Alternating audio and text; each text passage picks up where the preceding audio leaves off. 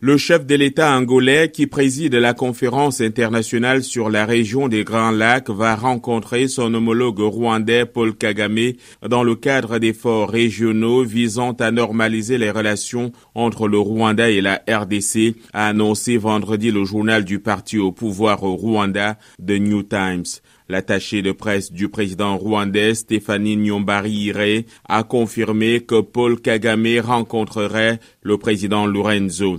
Une récente offensive du M23, ancienne rébellion Tutsi, qui a repris les armes fin 2021, a vu le groupe s'avancer vers Goma, principale ville de la région, et alimente les tensions entre la RDC et le Rwanda.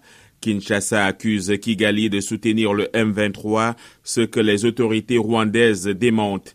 À la fin du mois d'octobre, les autorités congolaises ont expulsé l'ambassadeur rwandais. Une feuille de route pour mettre fin aux hostilités avait été établie lors d'un sommet négocié par l'Angola entre Paul Kagame et son homologue congolais Félix Tshisekedi en juillet dernier. Le Parlement kenyan a approuvé mercredi le déploiement de 903 soldats dans le cadre d'une force régionale est-africaine pour stabiliser l'est de la RDC.